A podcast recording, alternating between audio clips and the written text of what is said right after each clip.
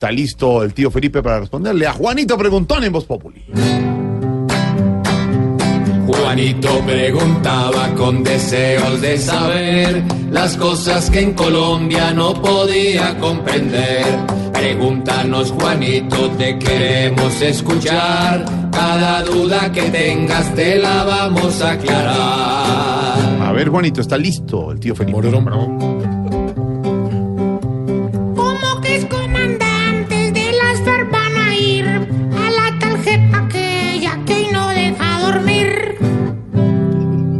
Pues Juanito, sí señor, tal como usted lo dice, empezó a funcionar la Jurisdicción Especial para la Paz, la JEP.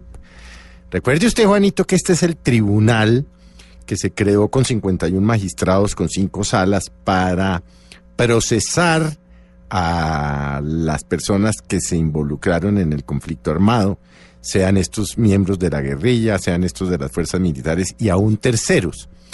Pues eh, como usted sabe, Juanito, la semana pasada se expidió ya el código de procedimiento que establece las normas procesales mediante las cuales debe operar la JEP.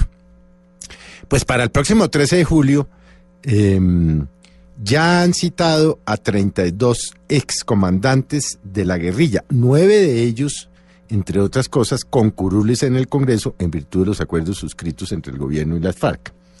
Básicamente han sido citados para el tema de los secuestros, secuestros practicados, dice la Jurisdicción Especial para la Paz, entre el 2008 y el 2012. Bueno, estamos hablando de ocho mil y tantos de secuestros. Pero es allí donde ellos deberán comparecer a contar la verdad sobre los secuestros. Ahora, la JEP tiene información de fundaciones como País Libre y de procesos que se cursan actualmente en la Fiscalía en lo que tiene que ver con el tema del secuestro, que recuerde fue una de las formas de financiación durante muchísimos años que tuvo la FARC y eran las famosas pescas milagrosas, a donde se llevaron pues miles de colombianos. Muchos de ellos volvieron después de pagar sus secuestros, muchos desaparecieron, no volvieron y, y aún sus familias los esperan o por lo menos quieren saber dónde están enterrados o dónde los mataron. Pues estos tendrán que ir allí a empezar a contar sobre el tema de los secuestros. Obviamente, eh, eh, pues recuerde usted que hay unas penas de 5 a 8 años, si cuentan la verdad, que no necesariamente son penas en centros carcelarios, porque esto es lo que se llama la justicia restaurativa, pueden ser penas pecuniarias o inclusive de trabajo social.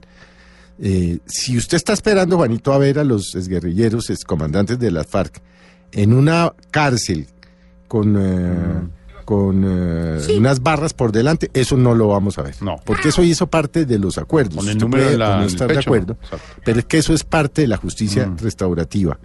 Y es contar la verdad y sobre todo reparar moral o económicamente a las víctimas.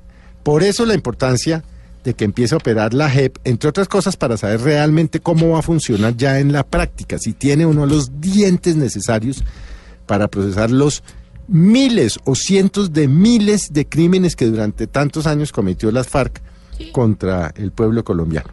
Así pues que esperemos, pero pues va a ser por lo menos interesante o importante ver a 32 Claro. es comandantes de las FARC sentados frente sí. a unos jueces. Mm. Eso no era posible, porque nunca los capturaban para llevarlos allí.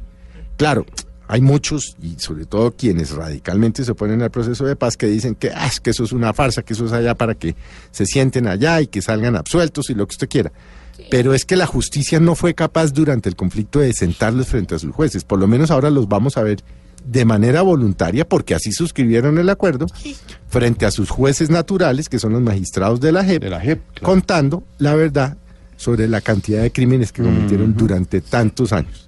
Así pues, Juanito, que empezó a operar la JEP y hay que darle un compás de espera Bueno, y a ver si con lo que haga la JEP y la verdad que cuenten los señores excomandantes de las FARC, de alguna manera hay resarcimiento, Ojalá. vuelvo le digo, moral o económico para las víctimas. Muchas de las víctimas inclusive no están reclamando plata, quieren saber la verdad, quieren saber qué pasó con su papá, con su hermano, con su hijo, cómo lo familia, secuestraron, claro. dónde lo llevaron, en qué condiciones lo tenían y e inclusive en dónde están enterrados, Sí. en dónde los mataron o cómo los mataron. Eso le basta a muchísimas de las víctimas para quedar al menos algo más tranquilos de lo que hoy están. Bueno, bueno.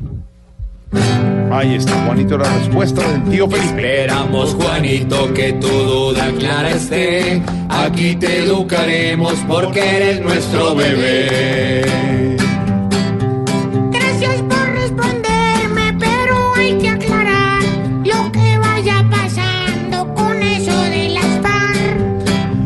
Juanito preguntón, siempre buscando explicación. Solo Blue Radio le dará contestación.